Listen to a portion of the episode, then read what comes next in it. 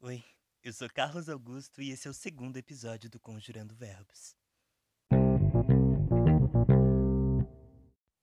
Bem, hoje a gente vai ler um conto fabulado chamado Toques Futuros, escrito por mim em uma dessas tentativas de reimaginar a memória.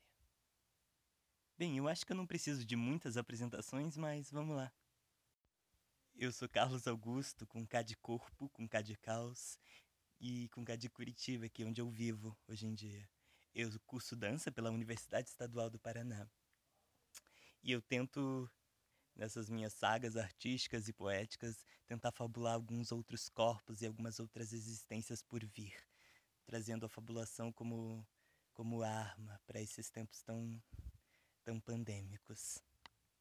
Eu sou formado em teatro pelo Colégio Estadual do Paraná também, e sei lá, quem quiser saber mais sobre mim, eu posso posso estar conversando. Mas é isso, gente. Bora conjurar o verbo.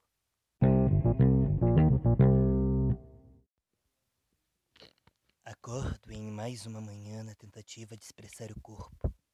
Tento imaginar um modo de expor minha subjetividade viada num corpo marginal. Penso em como sabotar os discursos de ódio com imagens de afeto. Pinto as unhas, uma de cada cor: verde, azul, vermelho, rosa e roxo. Deixo que a cor tome conta das unhas. Deixo que a cor tome parte da dor de ser corpo Brasil.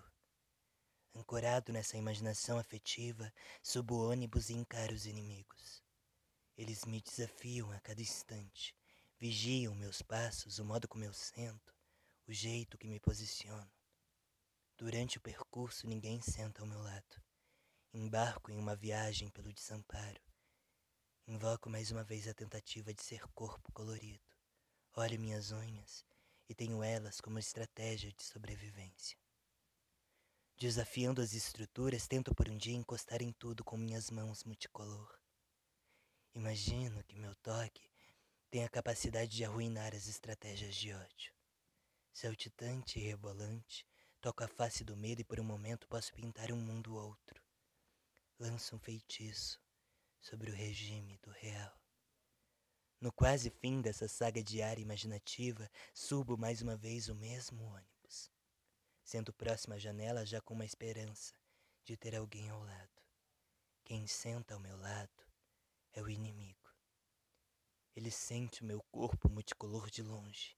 Sempre esteve à espreita de qualquer ação ficcional, de qualquer fissura no cimento do ódio, de qualquer toque em sua masculinidade erétil.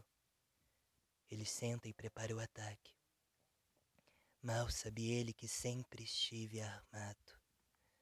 Olha diretamente as minhas unhas, como se elas anunciassem um novo milênio, e me pergunta num sussurro: Que tipo de coisa você faz com essas unhas? No momento, preparo a minha maior arma e permaneço frágil num silêncio cantado pelas maricas de antes. Ele insiste em uma resposta, mas entendo que ele ainda não é capaz de fazer ouvir. No momento de minha descida, ou possível queda ao infinito de ser corpo, ele mira do ônibus, enche a boca de catarro e cospe.